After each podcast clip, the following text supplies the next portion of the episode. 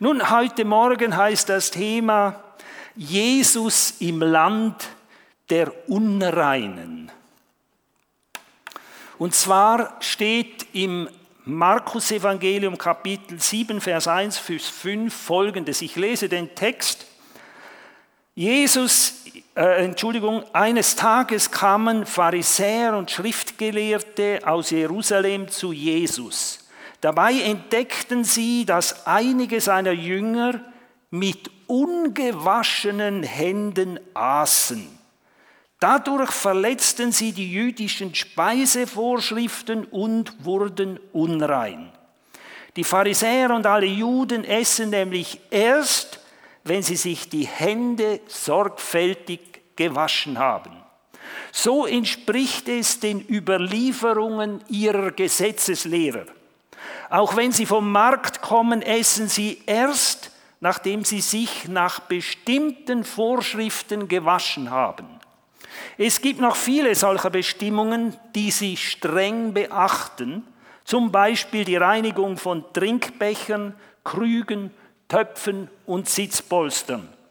Deshalb also fragten die Pharisäer und Schriftgelehrten Jesus, weshalb beachten deine Jünger unsere überlieferten Speisevorschriften nicht und essen mit ungewaschenen Händen. Nun, diese Reinigungsvorschriften, das sind sogenannte rituelle Reinigungsvorschriften. Das sind Vorschriften in Beziehung zu Gott und wenn wir aber jetzt ins Alte Testament hineingehen, dann stellen wir fest, auch im Alten Testament, in der Bibel finden wir einige solcher Reinigungsvorschriften. Und ich habe da äh, solche herausgeschrieben. Da heißt es in 3. Mose 11, 40, wer von solchem Aas isst, der soll sein Kleid waschen. Er wird unrein sein bis zum Abend. Das steht im Alten Testament. Auch wer ein solches Aas trägt, soll sein Kleid waschen. Er wird unrein sein bis zum Abend. 4. Mose 19, 11 und 12 steht, wer einen Toten berührt, ist sieben Tage lang unrein. Ganz gleich, wer der Verstorbene war. Am dritten und siebenten Tag soll er sich mit dem Reinigungswasser besprengen lassen, so dass er danach wieder rein ist. Wenn er dies nicht tut, dann ist er nach einer Woche immer noch unrein. Nun, jetzt ist interessant, das sind Reinigungsvorschriften vom Alten Testament. Aber es sind die Priester hingegangen und haben neue solche Reinigungsvorschriften kreiert. Und zuerst galten diese Reinigungsvorschriften nur für sie, nur für die Priester. Und nachher hat man sie auf das ganze Volk angewendet. Nun, hier handelt es sich bei diesen Reinigungsvorschriften, die ich vorhin vorgelesen habe, im Markus 7, um solche, die eben überliefert worden sind von den Priestern, diese zusätzlich kreierten Reinigungsvorschriften. Und warum ist das Reinigen so wichtig? Ich denke, wir müssen nicht weit auf die Suche gehen. Alle Menschen, du und ich, haben ein großes Bedürfnis, rein zu sein, gereinigt dazustehen. Und wenn man uns irgendwo erwischt bei einer schlechten Tat, dann beginnt ein Reinigungsprozess bei uns, sprich ein Rechtfertigungsprozess, bis wir wieder rein dastehen. Also das ist in Zürich natürlich nicht so, aber in Luzern und Umgebung ist das der Fall. Man will einfach rein dastehen und man kann erklären und argumentieren, bis alle Unreinheit wieder von mir weg ist. Nun, das ist das menschliche Bedürfnis, rein zu sein. Ich habe vor kurzer Zeit ein Buch gelesen über das Konzentrationslager in Auschwitz. Und ihr würdet es kaum für möglich halten, auch die SS und die Verantwortlichen, die so schreckliche Gräueltaten an den Juden verübt haben. Hunderttausende von Juden auf schrecklichste Art und Weise umgebracht. Auch sie hatten ein großes Bedürfnis, sich zu reinigen, damit sie rein dastehen vor der Weltöffentlichkeit, rein dastehen, wenn man einmal einen Geschichtsband schreibt über sie. Und tatsächlich im September 1943 haben sie 18.000 jüdische Männer, Frauen und Kinder aus der damaligen Tschechoslowakei exportiert, deportiert nach Auschwitz. Und dann haben die SS-Leute ihnen äh, Postkarten gegeben und haben ihnen gesagt, sie sollen den Verwandten und Bekannten, sollen sie diese Postkarten schicken und ihnen auf den Postkarten schreiben, wie gut sie es hier haben. Und ich kann euch sagen, sie hatten es gut. Man hat sie verwöhnt, extra verwöhnt, um einen guten Reinigungsprozess hinzukriegen, damit die Leute das ihren Verwandten und Bekannten schreiben, dass ja das gar keine Sache ist, was da in Auschwitz abgeht. Das ist ja wunderbar. Sie haben das Familiencamp genannt. Und so, meine lieben Freunde, so sind die Menschen. Man will rein dastehen. Und dieses Reinigungsgesetze der Priester ist gar nicht so weit auch von uns entfernt. Man will rein sein als Mensch. Es gibt übrigens eine Art von Menschen, und das sind nicht die Egoisten, die fühlen sich extrem unrein, wenn sie nur meinen, sie seien irgend in einer Sache schuldig. Und diese Menschen neigen dazu, um sich selber zu bestrafen, um wieder rein dazustehen vor ihrem eigenen Gewissen. Liebe Freunde, wir können nicht leben als Unreine. Das geht gar nicht. Wir müssen rein dastehen. Wenn das nicht der Fall ist, da muss irgendetwas gemacht sein, werden, um wieder rein dazustehen. Wir kennen Schuldverschiebung, Schuldverdrängung, Erklärung bis zum geht nicht mehr, bis man wieder die Unreinheit von sich selber weg hat. Um dieses Problem zu lösen, haben die Schriftgelehrten und die Pharisäer zum Wasser gegriffen und zu ihren Reinigungsgeboten und haben mit diesen Reinigungsgeboten versucht, sich selbst zu reinigen und dem Volk irgendwie eine Chance zu geben, wie sie ebenfalls rein werden können. Und es ist interessant, wenn wir im Markus-Evangelium weiterlesen, die Verse 6 und 7, dann heißt es dort, wie Jesus erwidert auf diese Reinigungsvorschriften, die sie selber kreiert haben. Jesus erwiderte, ihr Heuchler, Jesaja hat euch gemeint, als er sagte, diese Menschen ehren mich mit ihren Worten, aber nicht mit ihrem Herzen. Ihre Anbetung ist nutzlos, denn sie ersetzen die Gebote Gottes durch ihre eigenen Lehren. Und um das noch zu unterstreichen, erwähnt er eine Praxis, die sehr stark praktiziert wurde damals, und das war die Korbanpraxis. Korban, das ist ein Ausdruck, den findet man im Alten Testament. Und dieser Ausdruck heißt das Gott dargebrachte Opfer. Also da konnte ein Mensch sagen, die Priester und Schriftgelehrten und Pharisäer haben sie angeleitet, wie sie das machen können. Sie mussten nur Korban sagen. Und dann haben sie mit diesem Korban ihr ganzes Erbe dem Tempel vermacht. Ist doch schon eine fromme Geste, oder? Sie mussten nur Korban sagen und dann hat das ganze Erbe, hat der Tempel Gott, die Sache Gottes bekommen. Und Jesus sagt, das ist genau das Problem.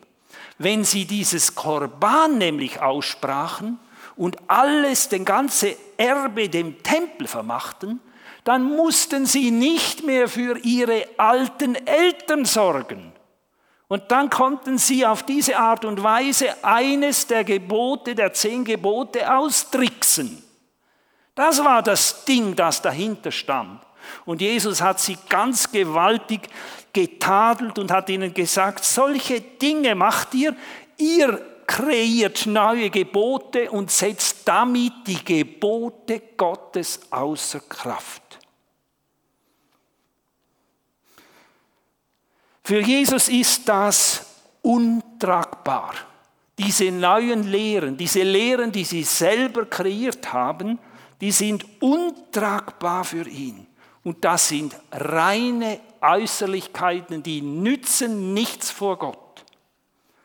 Nun, Jesus äh, hat dann die Menge zu sich gerufen in Vers 14. Da heißt es, da rief Jesus die Menge wieder zu sich und sagte, hört mir alle zu, damit ihr versteht, was ich sage. Nichts, was von außen kommt, kann den Menschen in Gottes Augen unrein machen. Unrein macht ihn vielmehr das, was aus ihm selber herauskommt. Das scheinen die Jünger gar nicht verstanden zu haben. Aber die Jünger sagten sich, es gibt keine dummen Fragen, nur dumme, die nicht fragen.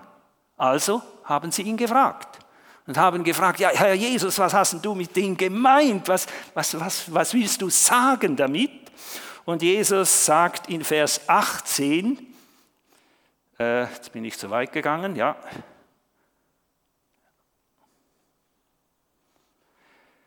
Versteht ihr denn nicht, dass nichts, was von außen in den Menschen hineingelangt, ihn unrein machen kann? Es gelangt ja nicht in sein Herz, sondern in seinen Magen und wird dann wieder ausgeschieden. Was aus dem Menschen herauskommt, das macht ihn unrein, fuhr er fort. Denn von innen, aus dem Herzen des Menschen kommen Gedanken, die böse sind. Unzucht, Diebstahl, Mord, Ehebruch, Habgier, Bosheit, Hinterlist, Zügellosigkeit, Missgunst, Verleumdung, Überheblichkeit und Unvernunft. All dieses Böse kommt von innen heraus und macht den Menschen in Gottes Augen unrein. Liebe Freunde, was heißt das jetzt für uns? Angenommen, ich habe ein Problem in meinem Leben, das heißt, ich bringe irgendetwas nicht auf die Reihe wo muss ich dann die Stellschrauben verändern in meinem Leben? Ganz eindeutig im Herzen drin. Im Herzen drin müssen die Stellschrauben verändert werden, wenn irgendetwas außen in meinem Leben, in meinem Verhalten nicht funktioniert, wenn ich etwas nicht auf die Reihe bringe, dann muss im Herzen muss etwas verändert werden. Denn es heißt ja, die Gedanken kommen aus dem Herzen. Und zwar die bösen Gedanken und die guten Gedanken, die kommen aus dem Herzen heraus. Und das ist der springende Punkt. Wir müssen nicht versuchen, gute Früchte einfach zu produzieren, sondern unser Herz muss verändert werden und dann kommen die guten Früchte. Ich möchte ein Beispiel aus der Landwirtschaft bringen. Schließlich habe ich ja Agroingenieur studiert. Anschließend habe ich ein theologisches Studium gemacht. Aber ich habe immer noch Freude an der Landwirtschaft. Nun bin ich seit mehr als einem Jahr damit beschäftigt, bei einem Apfelbaum, der Äpfel hat, die ungenießbar sind, diese genießbar zu machen. Der Apfelbaum gehört meinem Sohn beziehungsweise meiner Schwiegertochter. Und die Schwiegertochter hat mir die Bewilligung gegeben, hat gesagt, jawohl, du kannst machen, dass von diesem Baum, der Früchte gibt, die man gar nicht essen kann, nachher Früchte gibt, die man essen kann. Habe ich gesagt, gut, das werde ich machen. Und ich habe letztes Jahr ein echtes Erfolgserlebnis gehabt. Es hat nämlich bereits ein Muster von einem wunderbaren Apfel gegeben von einer ganz neuen Sorte. Was habe ich gemacht? Ich habe nicht an den Früchten herum manipuliert und versucht, diese Früchte ein bisschen besser hinzukriegen, sondern ich habe die DNA verändert. Das heißt, ich habe von einem anderen Apfelbaum habe ich ein Apfelschoss genommen und habe es in den neuen Baum hineingepfropft. Muss man natürlich ungefähr wissen, wie man das macht. Und dann wächst aus dem alten Apfelbaum heraus ein neuer Ast. Und an diesem Ast ist eine andere DNA. Das ist ganz ein anderer Apfelbaum, der von diesem Ast aus Äpfel produziert. Und der schlechte Apfelbaum produziert auf einmal ganz gute Äpfel. Ich habe drei verschiedene Sorten drauf gepfropft. Dem sagt man vegetative Vermehrung. In der vegetativen Vermehrung ist die, die DNA, die, die Gene und all das, was dort drin ist, das ist alles genau dasselbe. Wenn ihr jetzt zum Beispiel in den Rebberg geht und dort hinauf die, Reben anschaut, dann kann ich euch sagen, jeder Rebstock hat die gleiche DNA. Das sind nämlich Klone. Und wenn man die vegetative Vermehrung macht, dann klont man. Und die, die, das sind alles die genau gleichen Klone. Da gibt es zum Beispiel einen Weinberg, der hat zum Beispiel den Klon 4BB. Das sind solche Ausdrücke. Dann gibt es wieder einen anderen Klon. Da kann man auswählen. Aber ein Weinberg, der ist immer mit demselben Klon. Und so habe ich eben von diesen Apfelbäumen genau die gleiche DNA wie der, der Apfelbaum, von dem ich den, das Schoß genommen habe, hineingepfropft. Und jetzt gibt es neue Äpfel dort drauf.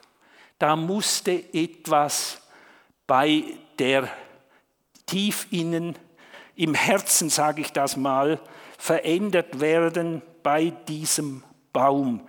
Und genau so, meine lieben Freunde, so ist das auch bei uns. Es muss im Herzen etwas verändert werden, wenn wir andere Taten zum Ausdruck bringen wollen.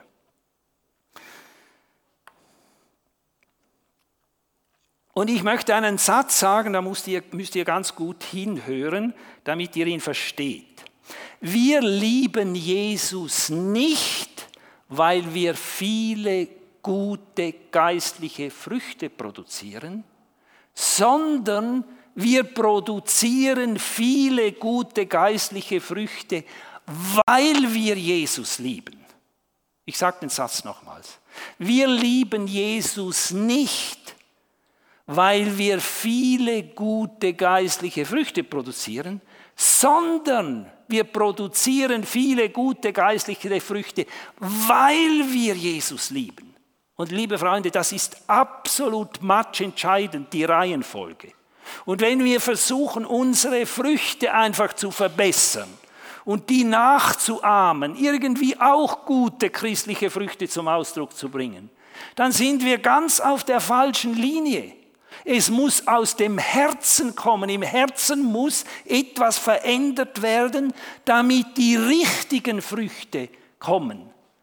Und das ist genauso bei uns wie beim Apfelbaum. Da muss einfach die DNA, da innen muss etwas geschehen, damit eben diese Früchte hervorgebracht werden, die von Gott kommen und die gut sind.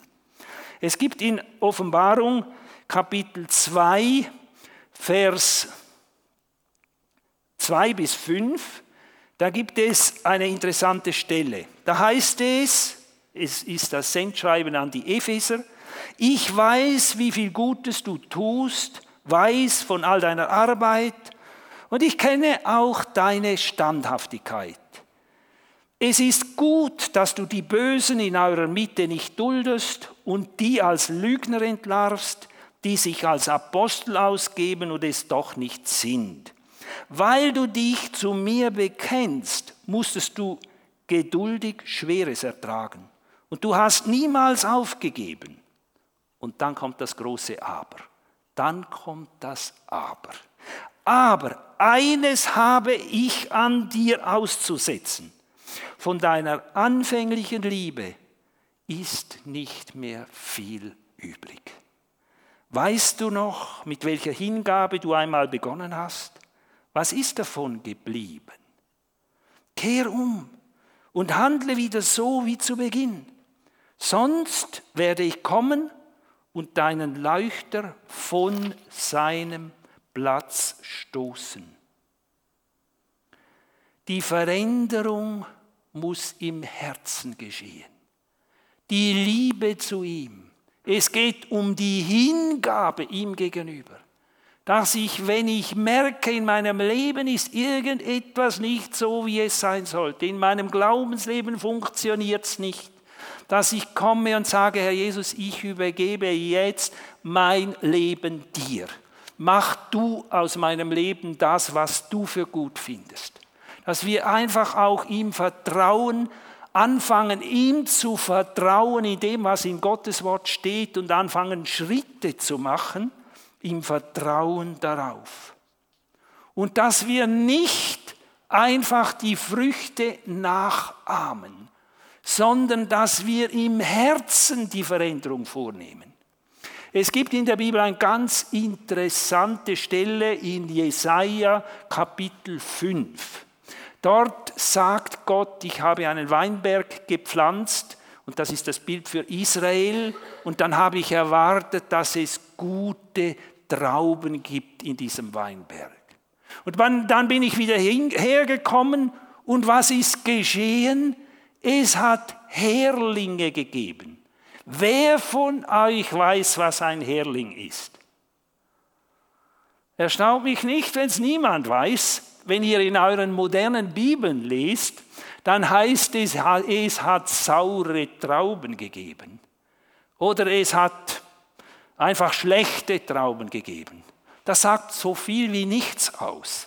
Herlinge, das kann wahrscheinlich nur ein Rebbauer wissen. Ich habe selber Weinberge gehabt und deshalb weiß ich, was Herlinge sind.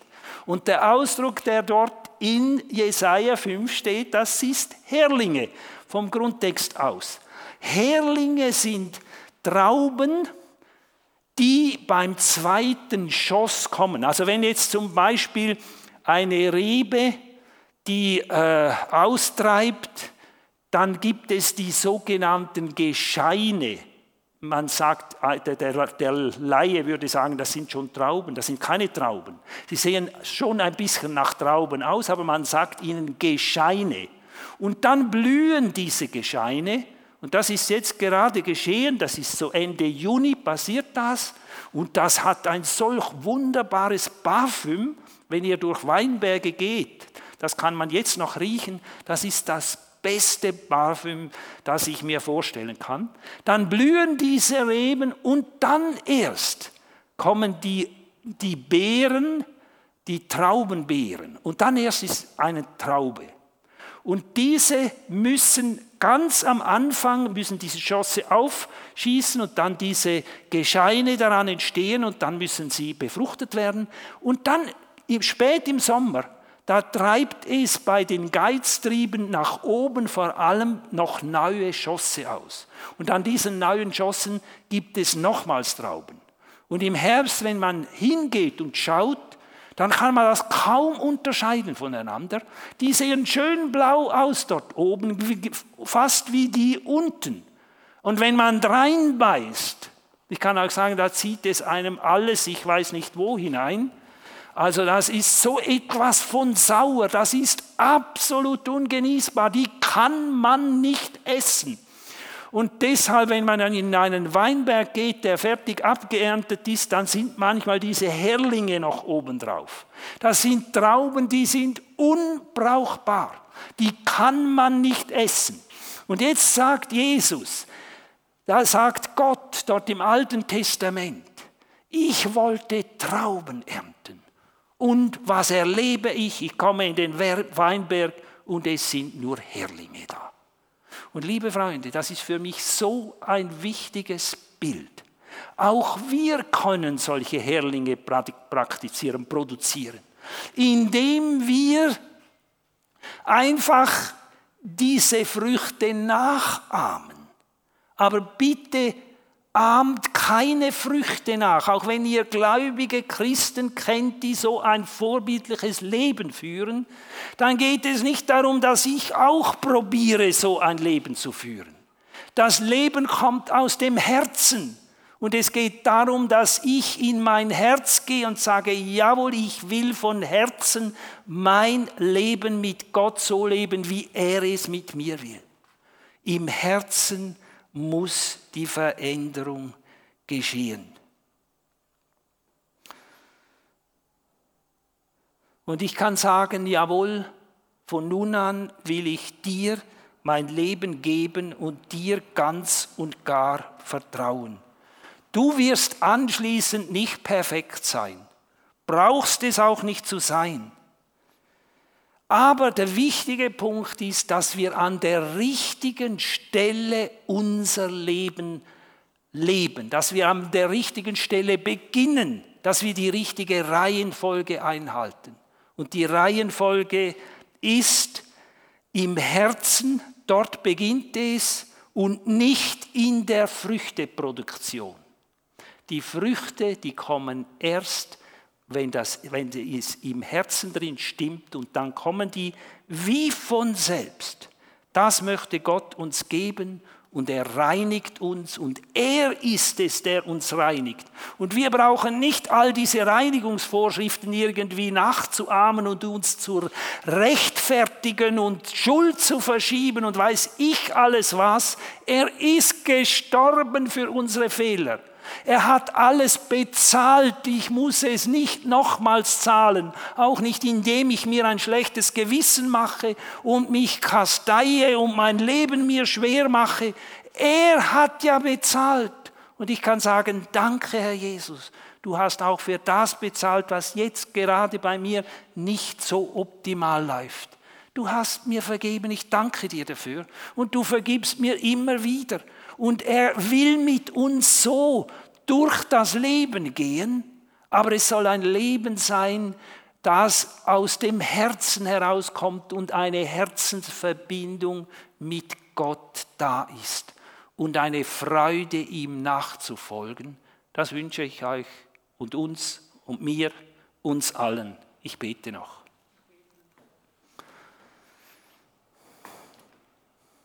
Herr Jesus, ich danke dir von ganzem Herzen, dass du ein Gott bist, wo in deinem Wort uns Weg aufzeigt, wo uns Lösungen zeigt, dort, wo wir es gerne sehen. Ich danke dir, dass du zahlt hast für alles Schmutz, für alles, was nicht gut läuft, für alles, wo falsch ist, wo Unreinheit zum Vorschein kommt. Du reinigst. Und du hast bereits alles gemacht dafür. Und ich danke dir und komm du mit jedem Einzelnen von uns. Öffne uns die Augen vom Herzen, damit wir das so sehen, wie du siehst. Ich danke dir, dass du jedes Einzelne, wo in dem Saal ist, willst mit dem Segen begleiten, Schritt für Schritt in die Zukunft hinein. Amen.